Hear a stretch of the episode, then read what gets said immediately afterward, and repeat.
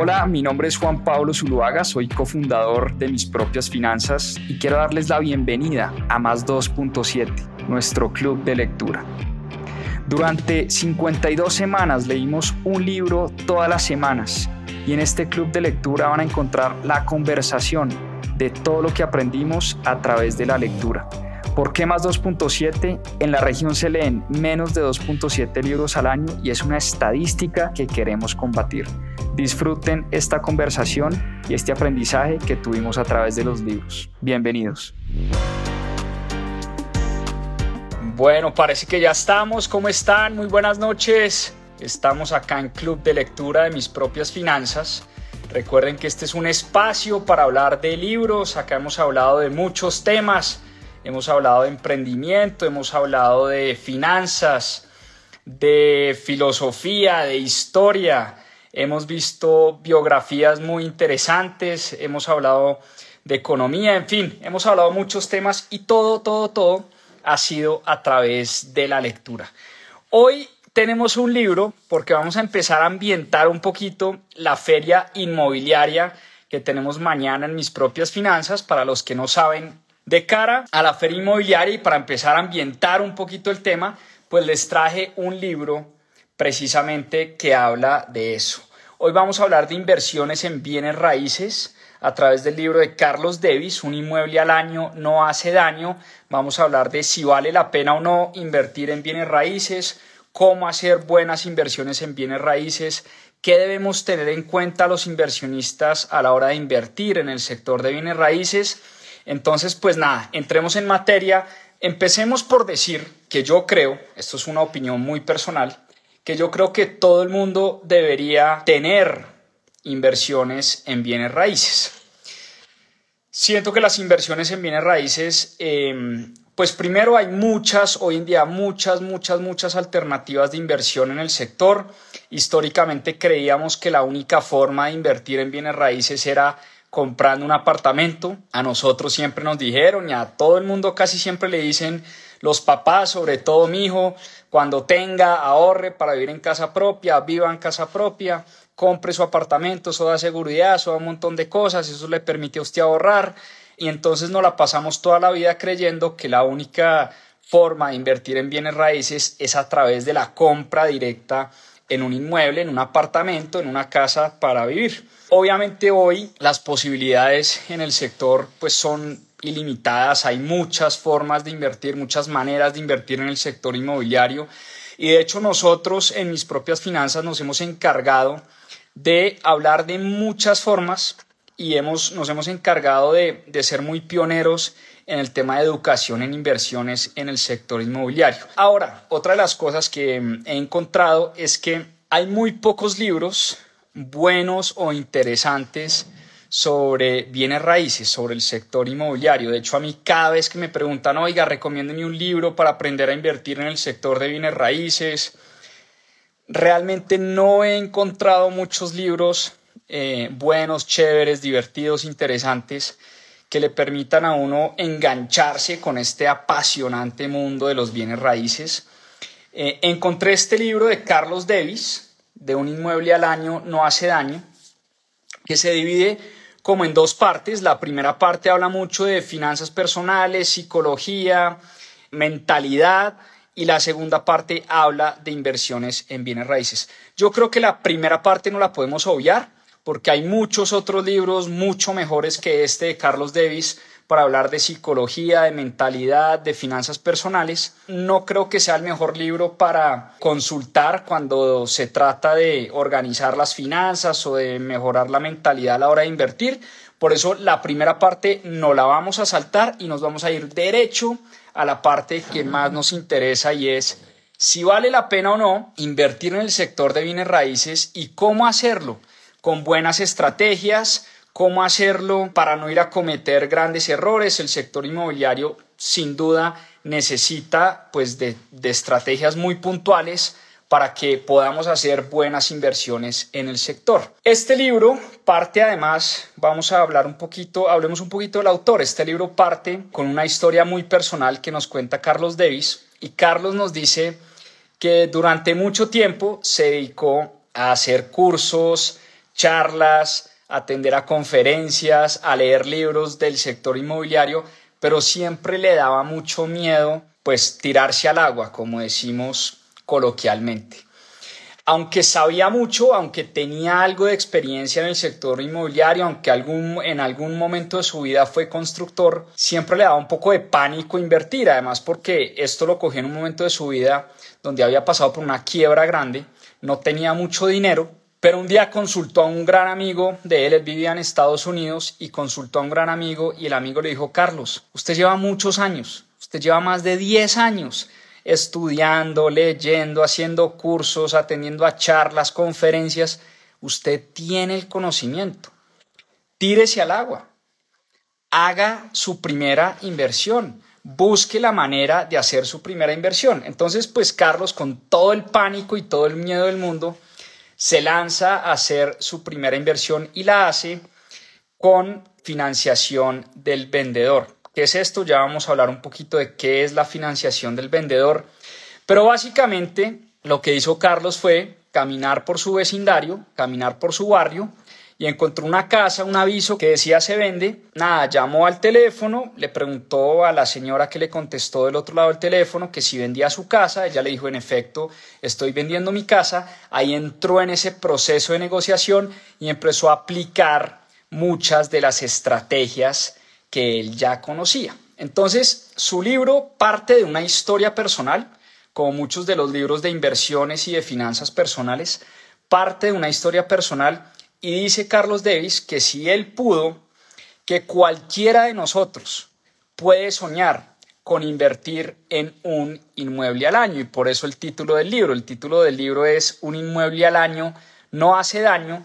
Y por eso Carlos Davis habla mucho de que cualquier persona con las estrategias correctas, no necesariamente con mucho dinero, eso es uno de los mitos que vamos a tratar de matar acá en este en vivo, no necesitas mucho dinero para empezar a meterte a invertir en el sector inmobiliario. Entonces vamos a hablar primero de qué es lo que recomienda Carlos Davis a la hora de comprar o en qué invertir cuando se trata de inversiones inmobiliarias. Y una de las cosas que me llamó la atención de entrada es que él dice que no recomienda comprar proyectos en planos. ¿Qué son los proyectos en planos? Los proyectos que sacan las constructoras Recordemos que antes, hace muchos años, por lo menos en Colombia y en muchas partes de Latinoamérica, como se vendía bienes raíces, como se vendía real estate, era que las constructoras salían a construir, financiaban con bancos la construcción y después salían a vender. Era una locura.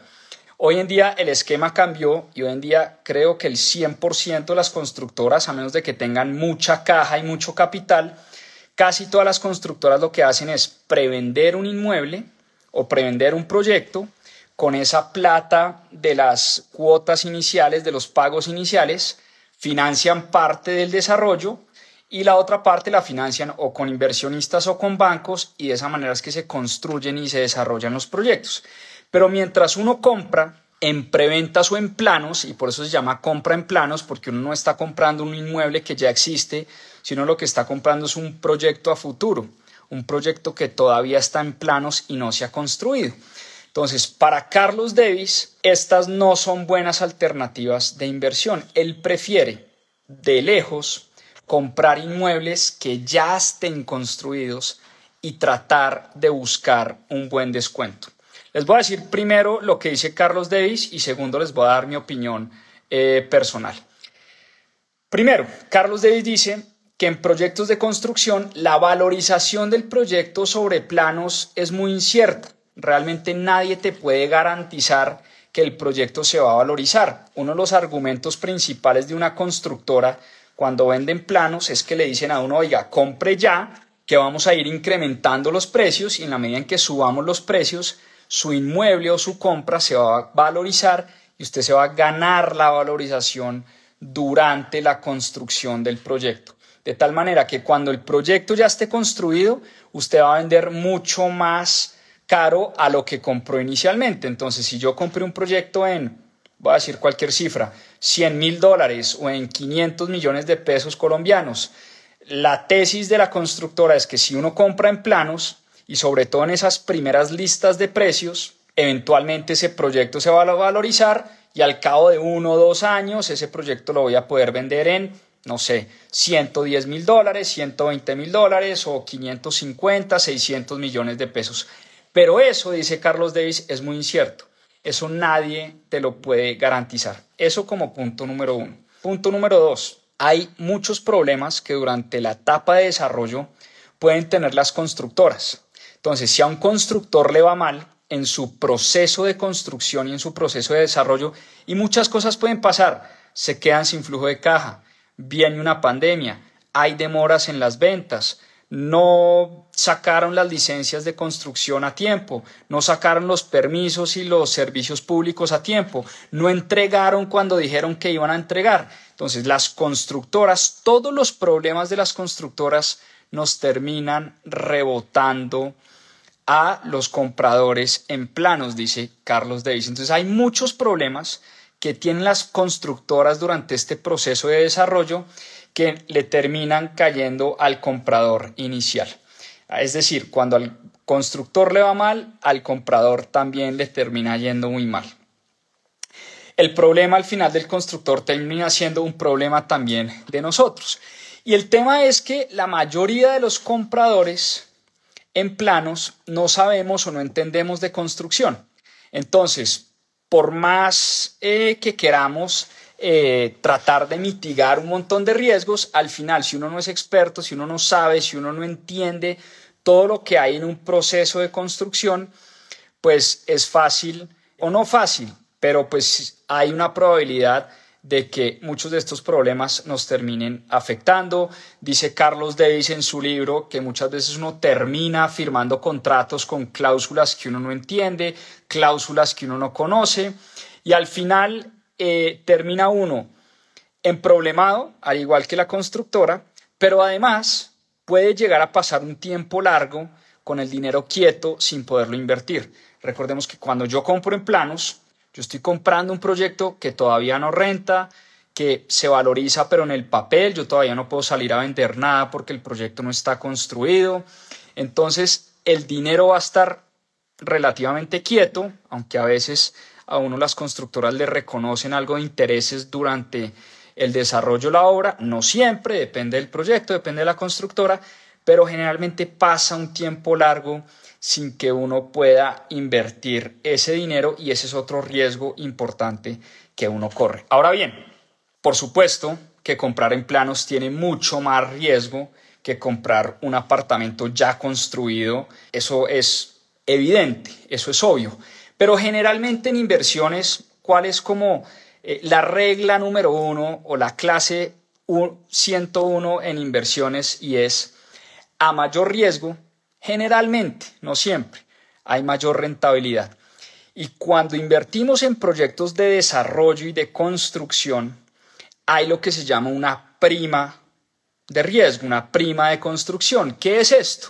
Pues que obviamente no es lo mismo comprar un proyecto construido, arrendado, rentando, a comprar un proyecto en planos, cuando es un lote, cuando no existe nada.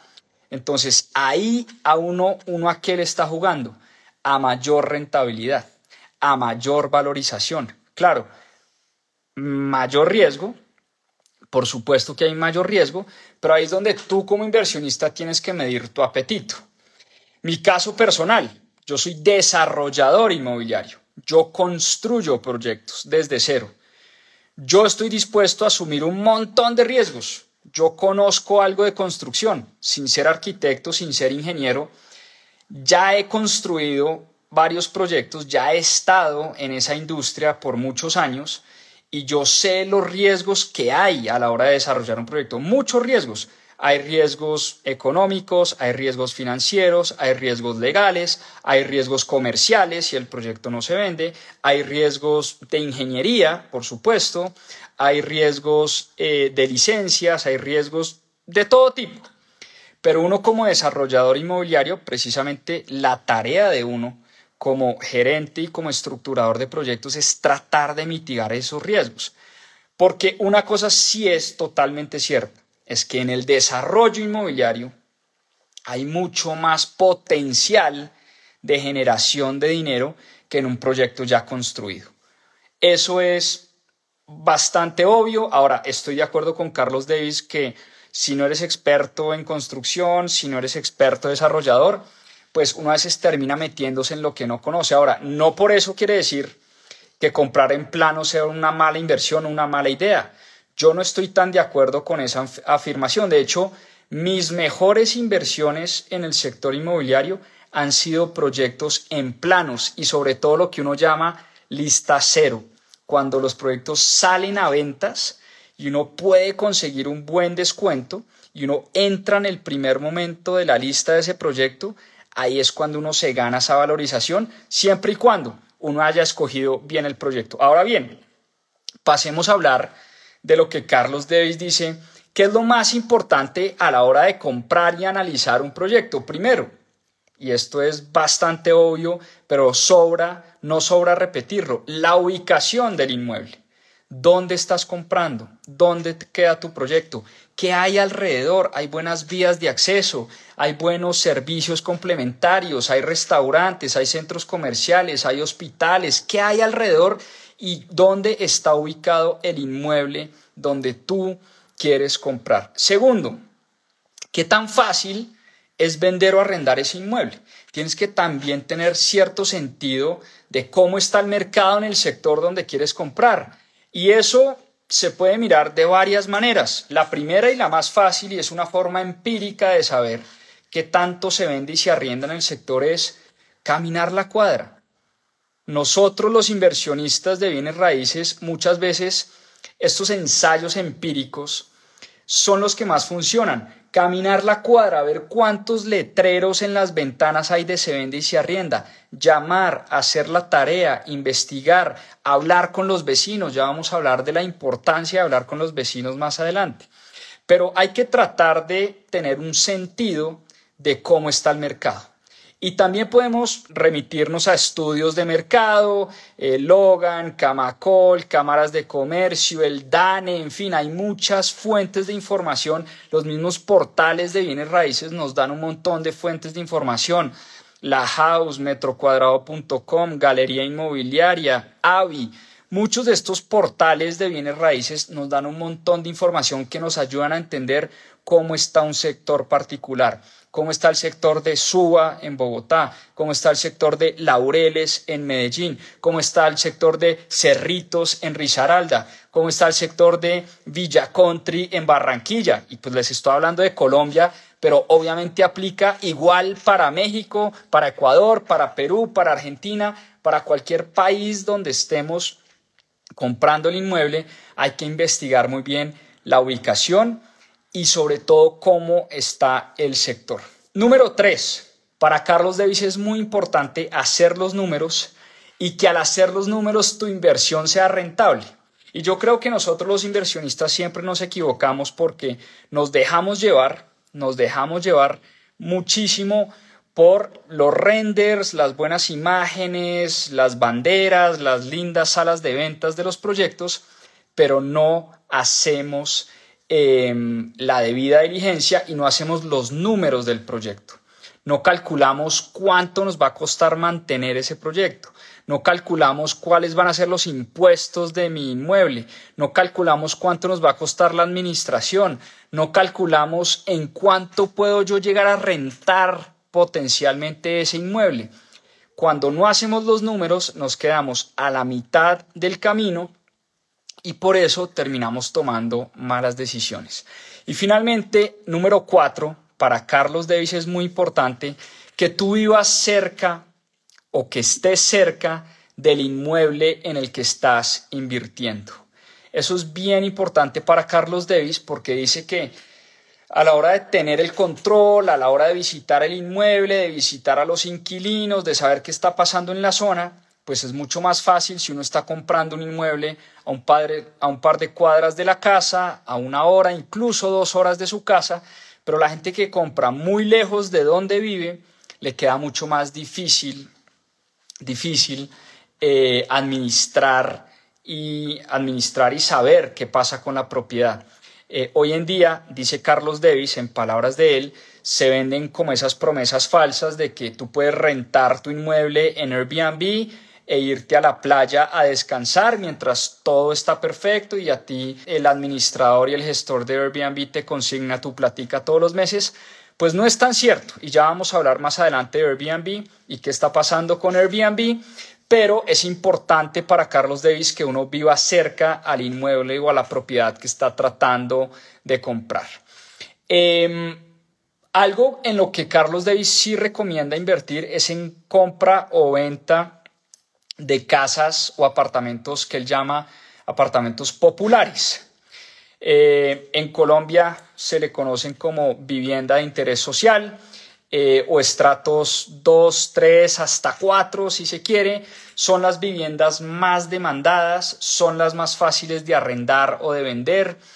Em, y pues obviamente cuando uno es inversionista y cuando uno está tratando es de convertirse en un gran inversionista del sector, uno quiere meterse en un lugar donde haya mucha demanda, donde sea fácil eventualmente poner a rentar mi inmueble. ¿Cuál es la desventaja? Nos dice Carlos Davis. Muchas veces te puedes encontrar con inquilinos eh, problemáticos, eh, y obviamente las rentas pues son mucho menores. Es un juego de volumen. Vas a tener que estar rentando varios inmuebles si de verdad quieres eh, que esa renta pues signifique eh, un monto importante en tu flujo de caja mensual. Distinto a las casas o apartamentos de lujo, de alta gama. La ventaja de estos apartamentos de lujo de alta gama es que en un solo pago recibes un ingreso mucho mayor. Eso es bastante obvio. Pero ¿cuál es la desventaja? Pues son menos demandadas, ese tipo de propiedades, son mucho más difíciles de arrendar o de vender e incluso a veces los inquilinos son un dolor de cabeza, son muy demandantes. Los inquilinos de alta gama, los inquilinos que pagan arriendos caros, creen que pueden demandar más de lo normal, más de lo sí, de lo, de lo normal. Entonces, él a veces se ha encontrado con que a veces cuando compró casas de alta gama y se las arrendaba a ciertas personas, pues era un dolor de cabeza. Lo llamaban todo el día, le exigían un montón de cosas pues que no eran parte del contrato, en fin. Cuando la gente está pagando un arriendo mucho más alto, siente que puede demandar más, siente que puede pedir más. Una nota importante sobre eh, otros tipos de inmuebles, los locales comerciales, el comercio y las bodegas o las naves industriales, para Carlos Davis son una muy buena alternativa en el negocio de bienes raíces por una razón particular. Es que los inquilinos son empresas y no personas. Y eso tiene una gran ventaja. Y aquí estoy 100% de acuerdo con Carlos Davis.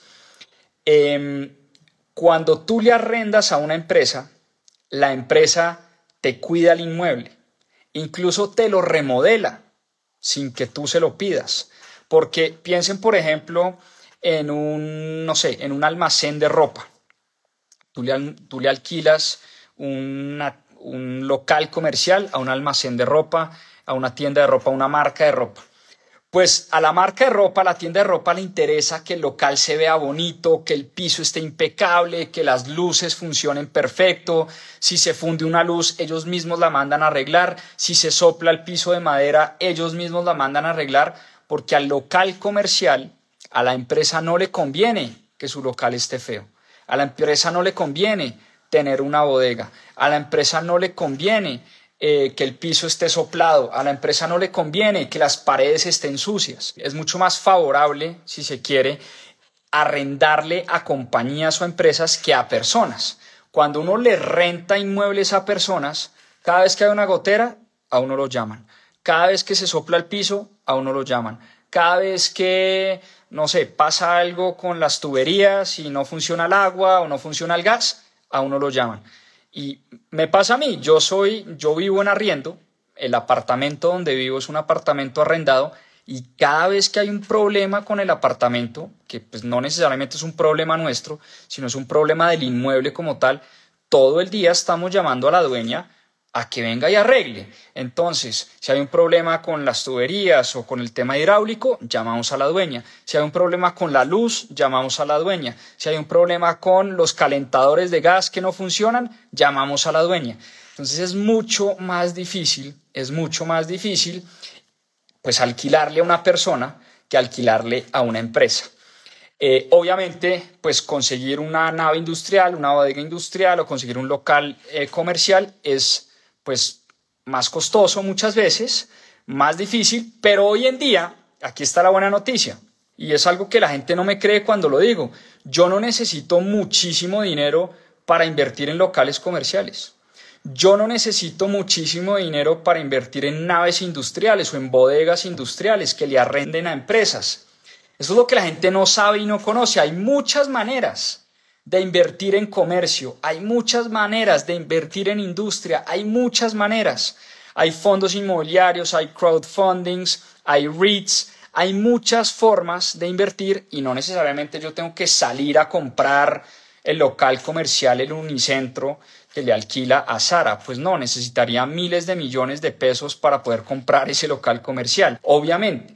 Entonces, arrendarle a empresas siempre va a ser mejor que arrendarle a personas, nos dice Carlos Davis, y en eso yo estoy de acuerdo.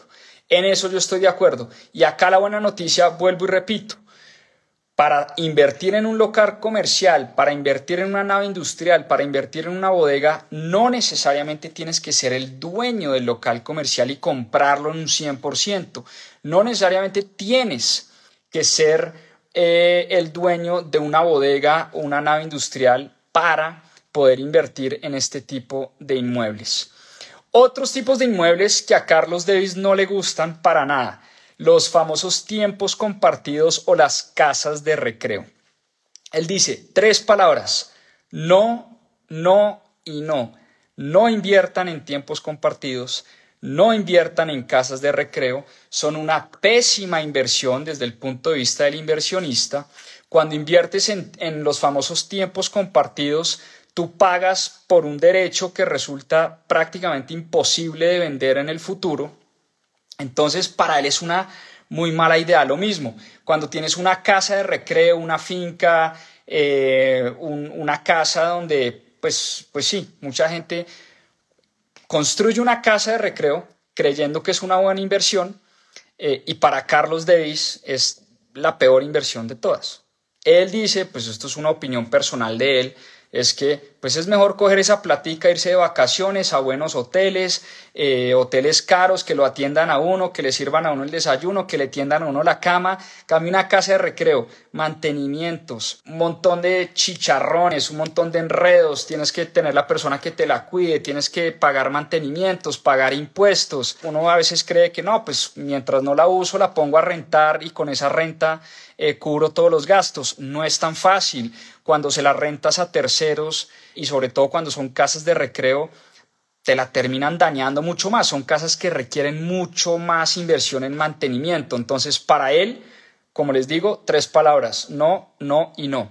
Habla de los crowdfundings inmobiliarios y dice que pueden llegar a ser una buena alternativa, pero hay que hacer la tarea muy bien, hay que ser muy cuidadosos y hay que hacer una investigación muy rigurosa sobre todo el proyecto que está detrás del crowdfunding. Para los que no saben qué es un crowdfunding inmobiliario, es un vehículo relativamente nuevo en el sector y en la industria y es un vehículo que se encarga de captar dinero de mucha gente, gente que incluso entre ellas no se conocen. Entonces yo soy parte del crowd, como dice la palabra, y lo que hacen es a partir del crowd fondear proyectos puntuales de inversión. Entonces un crowdfunding puede recoger dinero de muchas personas para comprar un edificio, ponerlo a rentar y esas rentas se las devuelven a los inversionistas iniciales o a la cantidad de personas que, invirtieron inicialmente. Carlos Davis nos dice en su libro que es muy importante investigar el proyecto que hay detrás antes de invertir en un crowdfunding. Incluso muchos de estos crowdfundings hoy en día están recolectando plata del público para comprar inmuebles y ponerlos a rentar en Airbnb. ¿Qué nos dice Carlos Davis en su libro sobre Airbnb? Dice que Airbnb, esto es una opinión bastante polémica, dice que es un buen negocio pero que no durará mucho. Y no durará mucho por tres razones principales. La primera es que las ciudades cada vez más están sacando legislaciones para regular la vivienda turística.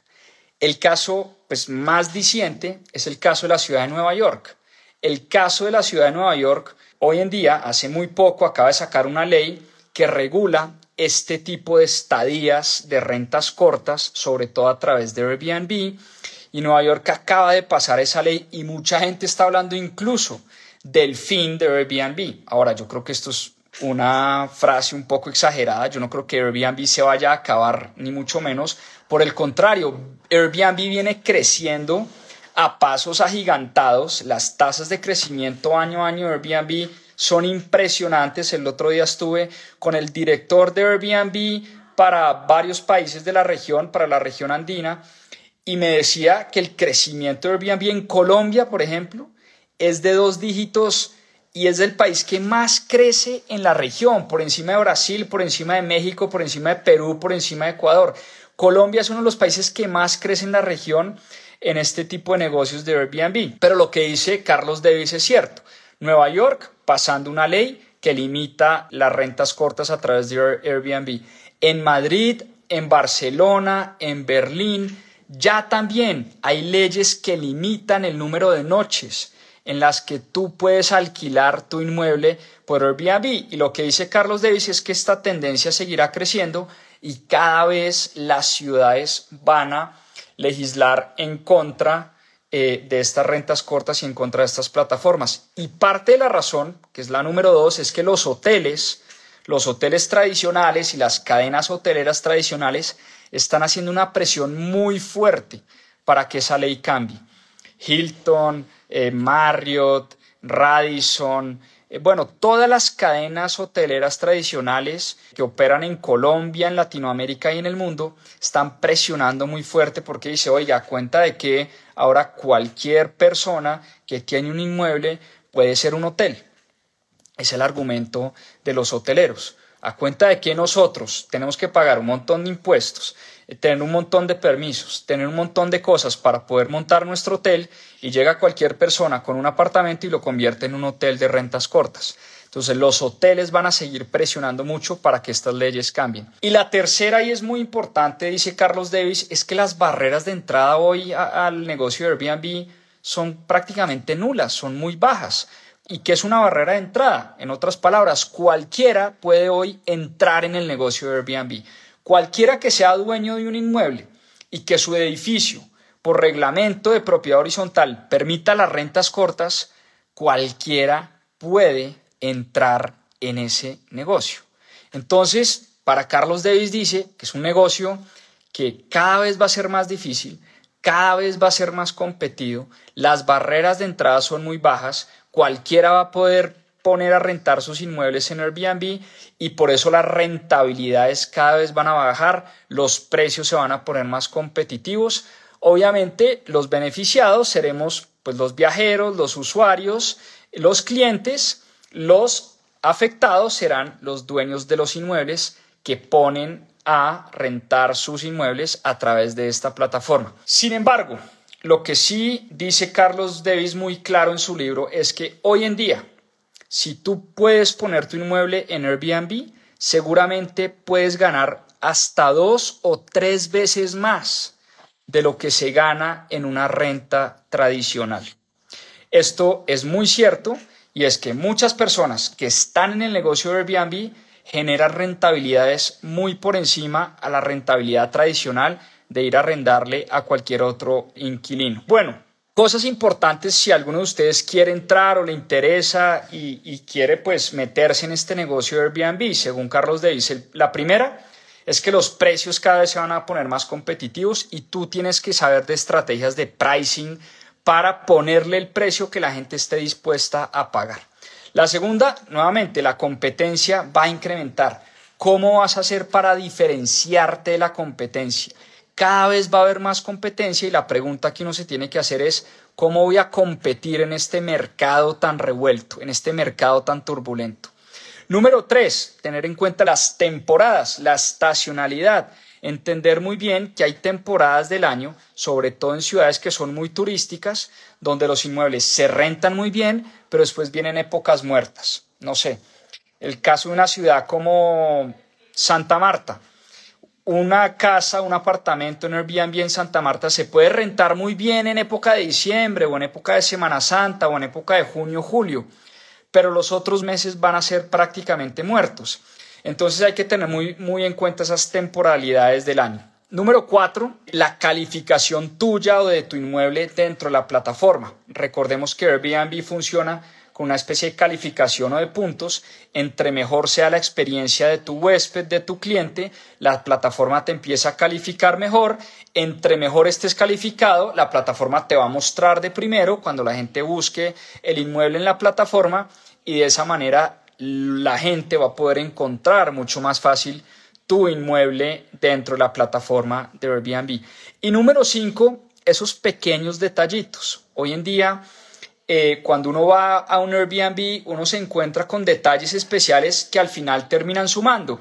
La botellita de agua en la mesa de noche, un buen internet, unas toallas buenas, eh, las sábanas obviamente que estén limpias, todos esos pequeños detallitos, a veces uno entra al Airbnb y ahí hay incluso una carta del dueño del inmueble, un pequeño mensaje, unos servicios complementarios. Hay Airbnbs que hoy tienen servicios complementarios de lavandería, tienen incluso beneficios o tienen convenios con restaurantes, convenios con gimnasios, con sitios y lugares de fitness, en fin, esos pequeños detalles para Carlos Davis son muy importantes porque empiezan a sumar a la hora de que la gente arriende mucho más tu inmueble en Airbnb.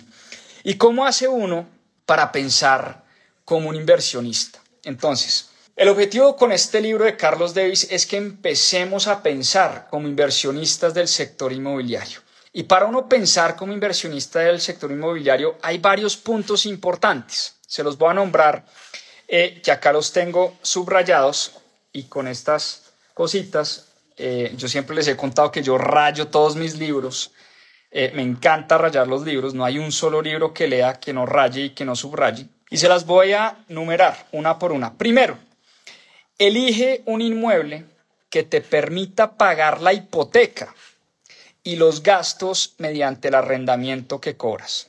Hoy en día eso es difícil en Colombia sobre todo por las tasas en Colombia, en México y en muchos países de Latinoamérica, porque las tasas están muy elevadas. Entonces, pretender que uno va a poder pagar la hipoteca y los gastos del inmueble mediante la renta que cobra es bastante complicado. Ahora, hay que buscar estrategias, hay que endeudarse un poquito menos, hay que tratar de negociar las tasas con los bancos, pero tratar de que el arriendo cubra la hipoteca. Vuelvo y digo, hoy en día con tasas a estos niveles va a ser muy, muy difícil. Número dos, esta es bien importante y me causó curiosidad y estoy de acuerdo. Nunca calcules la hipoteca con base en los ingresos de la pareja. Si vives en pareja, si vives con tu novia, con tu novio, con tu esposa, con tu esposo, y van a comprar un inmueble juntos, Carlos Davis dice que para estar mucho más tranquilos, hay que tratar de calcular esos costos de hipoteca con un solo ingreso, no con el ingreso de la pareja. Porque si cualquiera de los dos se queda sin trabajo, cosa de la cual ninguno de nosotros está exento hoy en día, y miren lo que pasó en la pandemia, mucha gente se quedó sin trabajo. Entonces a veces muchas parejas cometen ese grave error, es que se endeudan para comprar un inmueble creyendo que ese inmueble lo van a pagar entre los dos, con los ingresos de los dos, ¿y qué pasa si uno se queda sin ingresos? Van a entrar en una situación muy complicada, muy complicada. Entonces, no necesariamente es que la pareja no pueda comprar un inmueble para los dos, por supuesto que no, eso no es lo que dice Carlos Davis, pero que calculen el costo de la hipoteca con base en los ingresos de una única persona por si, y esto es cuidando las finanzas de la pareja, por si alguno de los dos se llega a quedar sin ingresos. Número tres, no inviertas en extras que no le aportan al valor de la propiedad. Hay mucha gente que se pone a remodelar su casa, remodelar su apartamento, y hay cosas que cuestan mucho, pero que no suman al valor de la propiedad.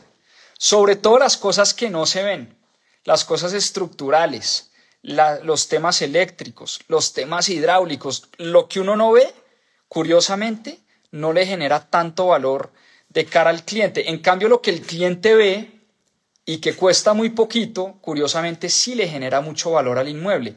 La fachada, la pintura, un buen piso laminado, o sea, lo que se ve a los ojos del cliente no necesariamente cuesta mucho, pero sí le genera mucho valor a la propiedad. Número cuatro, pregúntate cuánto pagarías de arriendo si la propiedad no fuera tuya. Y esta tiene que ver mucho con la número cinco y es busca un inmueble que se pueda arrendar o vender con facilidad.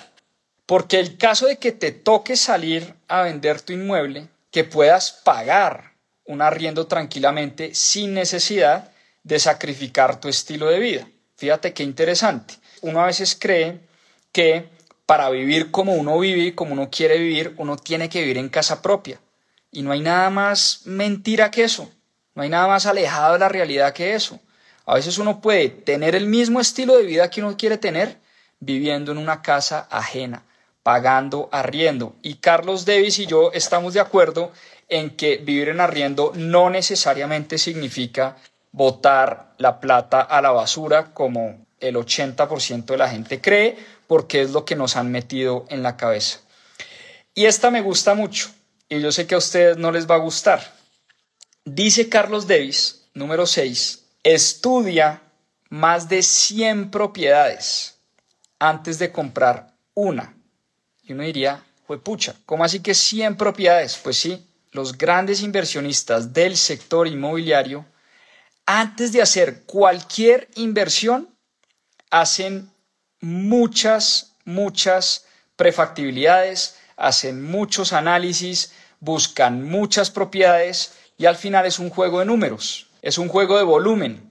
Entre más propiedades analices, más sentido de las cosas vas a tener, eso por un lado, de cuánto deberías pagar, de en cuánto se puede arrendar, de cómo está el sector, un montón de cosas empiezas a entender mucho más fácil, pero sobre todo hay mucha más probabilidad de encontrar un buen descuento. Ahora, de pronto 100 propiedades pues es un poco exagerado y eso es para una persona como Carlos Davis que se dedica al tema. Y lo digo que lo entiendo porque pues yo estoy en ese sector y yo me dedico a eso y lo mío es el desarrollo inmobiliario y lo mío son las inversiones en, en el sector.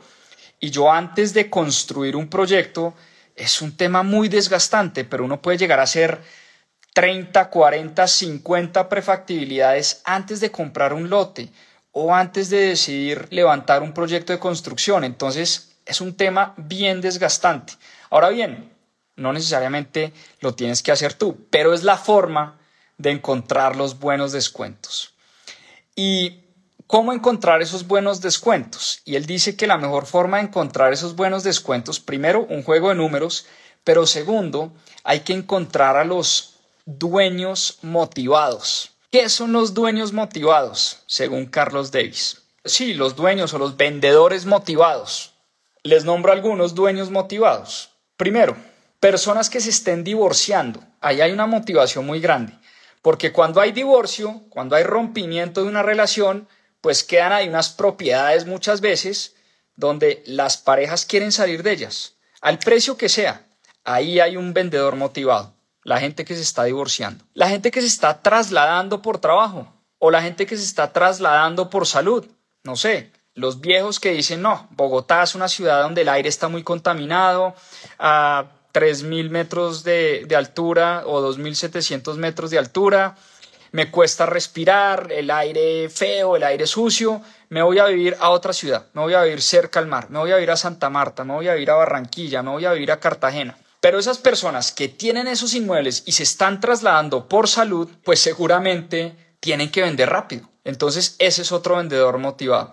Tercer vendedor motivado, herederos los herederos que a veces quieren evitar peleas, unos hermanos que heredan unas propiedades de sus padres y por evitar peleas y cómo nos dividimos esto y todo, ¿sabe qué? Salgamos a vender. No queremos saber nada de la casa de la abuelita, no queremos saber nada de la tierra que tenía mi papá por allá en Boyacá, eh, y yo a Boyacá no voy hace 40 años, venda ese lote, venda ese potrero y véndalo al precio que me den. Eso es otro vendedor motivado. Herederos de tierra, herederos de inmuebles que no quieren ni tener las propiedades ni cubrir los gastos que vienen con las propiedades. Personas con problemas financieros, naturalmente, las personas con problemas financieros o con falta de liquidez son personas motivadas para vender. Y finalmente, personas que creen, hablando de elecciones, cuando hay elecciones y cuando hay cambios de políticas, ahí se encuentran una cantidad de vendedores motivados. Gente que cree que el presidente de turno o la persona que llegó a gobernar va a acabar con el país y dice cualquier cosa menos inversiones en este país voy a vender al precio que dé, al precio que, que me den. Pues bien, eso es otra forma de encontrar vendedores motivados y personas con ganas de vender. Sobre todo cuando hay cambios en épocas presidenciales, ahí se encuentran muy buenas oportunidades de inversión muchas veces por las personas que salen y se asustan y salen a vender sus inmuebles y salen a vender sus cosas y quieren salir corriendo del país, pues bien, eh, esas personas, eh, pues, o ahí se pueden encontrar también oportunidades de inversiones. ¿Cómo contactar o cómo encontrar a esos vendedores motivados? Pues hay muchas maneras. Lo primero que dice Carlos Days, uno le debería decir a todo el mundo que uno compra propiedades en poco tiempo y en cualquier ciudad. Y de esa manera uno lo empiezan a contactar, uno le dice a los amigos, cuando uno va al médico, uno le dice al doctor que lo atiende, oiga doctor, por si sabe de alguien, yo compro propiedades en cualquier ciudad, por si sabe de alguien que esté vendiendo su propiedad. Cuando uno va al odontólogo, oiga, señor odontólogo, sabía que yo compro eh, y vendo propiedades, por si sabe de alguien, aquí está mi teléfono, aquí está mi tarjeta. Eh, al taxista, al del Uber, a todo el mundo hay que decirle que uno está en ese negocio. Me acordé mucho de una compañía cuando estudiaba en Boston, de hecho una compañía, una empresa de la que yo hice un trabajo que se llamaba We Buy Ugly Houses. Era una empresa que literal se llamaba así, We Buy Ugly Houses. Compramos y, Boston tenía un montón de vallas por todo el lado eh, de esta empresa que decía, compramos tu casa horrible. Llámanos, compramos tu casa en menos de 10 días si estás interesado, llámanos. Entonces, esa era una empresa que recibía un montón de llamadas porque la gente sabía, porque la gente sabía, eh, pues, de este tipo de empresa. Es muy parecido a lo que hace Avi. Avi, no sé si conocen Avi, eh, pues es una inmobiliaria que compra y vende apartamentos y la promesa de valor de Avi entiendo que es comprar tu casa a un descuento, obviamente, pero lo hacen muy rápido, un proceso de escrituración muy rápido y si tu casa o tu inmueble califica dentro de los parámetros que Avi considera son los parámetros dentro de los cuales ellos pueden comprar, creo que te la compran en cuestión de días. Entonces es algo muy similar a lo que hace Avi en Colombia y en, Latinoamérica. Pues una buena forma de empezar en este negocio es contarle a todo el mundo que uno está en el negocio. Una buena forma, dice Carlos Davis, es volverse agente de bienes raíces, volverse broker inmobiliario. Eh, es una forma, un entrenamiento gratuito. Cuando tú compras y vendes, pues te estás entrenando en muchos skills que eh, generalmente no consigues en otra parte, skills de negociación, habilidades blandas, hacer la tarea, hacer las investigaciones. Entonces, volverse broker inmobiliario, volverse agente de bienes raíces es una buena forma de entrar en el sector, de aprender del sector y finalmente de terminar haciendo buenas inversiones. Ahora, sobre lo de analizar 100 propiedades porque veo que mucha gente quedó paniqueada y dijo, no, pues apague y vámonos a qué horas voy a analizar yo 100 propiedades, pues yo no tengo el tiempo para eso, yo tengo un trabajo de tiempo completo y pues sí, yo quería invertir en el sector inmobiliario, pero para eso no tengo tiempo. Pues claramente uno no se tiene que dedicar a investigar 100 propiedades para uno ser inversionista del sector. También hay, hay expertos, hay gestores, hay personas que a uno le pueden hacer la tarea y por eso, como les decía al principio del envío, y con esto quiero cerrar, quiero cerrar es con un mensaje de que hoy en día las posibilidades de inversión en el sector inmobiliario son enormes, enormes. Hoy hay, y de hecho mañana en la feria inmobiliaria vamos a hablar de seis o siete alternativas de inversión. La que vimos hoy, compra y venta o compra de inmuebles en planos, en, etapas tempranas, proyectos en descuento, proyectos de lista cero de las constructoras, es la tradicional. Renta tradicional, renta por Airbnb, Booking y estas otras plataformas. Crowdfundings inmobiliarios, FIX, fondos de inversión colectiva, fondos inmobiliarios, REITs, Real Estate Investment Trusts, son vehículos que cotizan en la bolsa de valores y hoy en día yo puedo invertir en un REIT desde 30, 40, 50, 100 dólares y no necesariamente tengo que tener la cantidad de dinero que se necesita para comprar un apartamento, un local comercial o una bodega. Puedo invertir en hipotecas, puedo invertir en deuda, puedo invertir en créditos constructores, Puedo invertir en dólares, en pesos colombianos, en tokenización de activos. Hoy en día eh, la industria de las criptomonedas y la industria del real estate pues están haciendo una especie em, de pues de lazo, de alguna manera se están interconectando y hoy en día yo puedo tener una billetera digital, una billetera virtual, un activo que se tokeniza, y yo comprar tokens de ese activo y de alguna u otra manera estoy teniendo participación en un inmueble que me reparte a mí de acuerdo a las rentas que genera ese inmueble. Entonces, hoy en día hay más de 7, 8, 10 comprar para remodelar y vender, lo que se conoce como fix and flip en Estados Unidos, comprar para rentar en largo plazo y eventualmente vender y ganarme esa valorización. Hoy en día hay más de como les digo, 6, 7, 8, 10 alternativas de inversión donde mañana vamos a hablar de cada una de ellas. Tenemos actores del sector inmobiliario que nos van a hablar y tenemos expertos en cada uno de los sectores.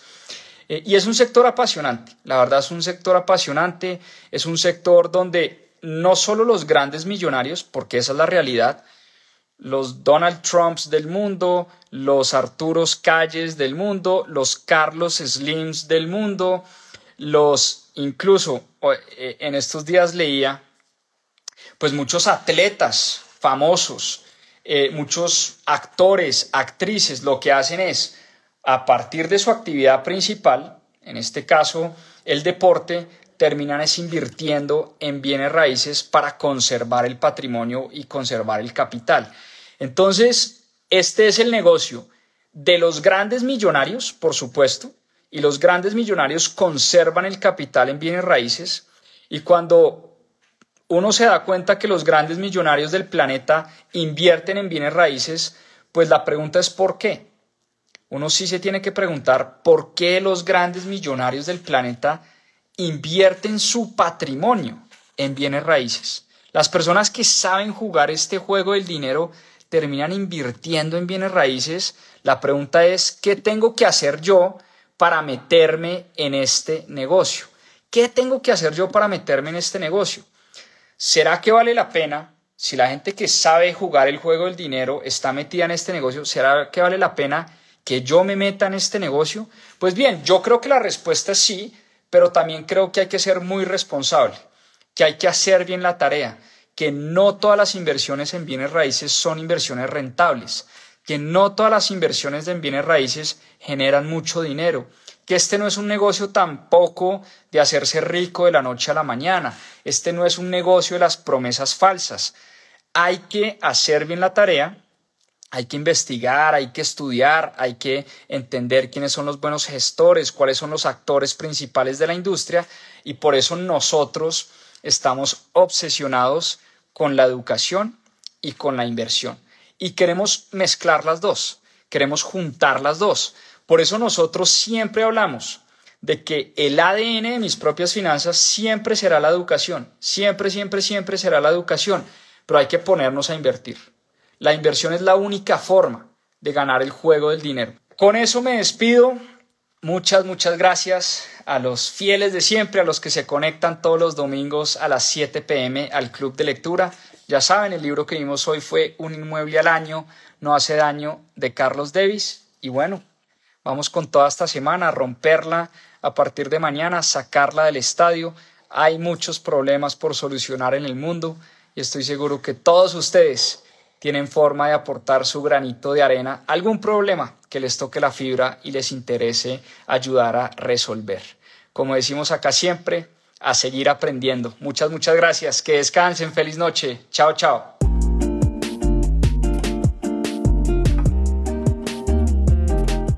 Recuerda que si quieres profundizar en estos temas y aprender más sobre finanzas personales e inversiones, tenemos cursos y programas especializados.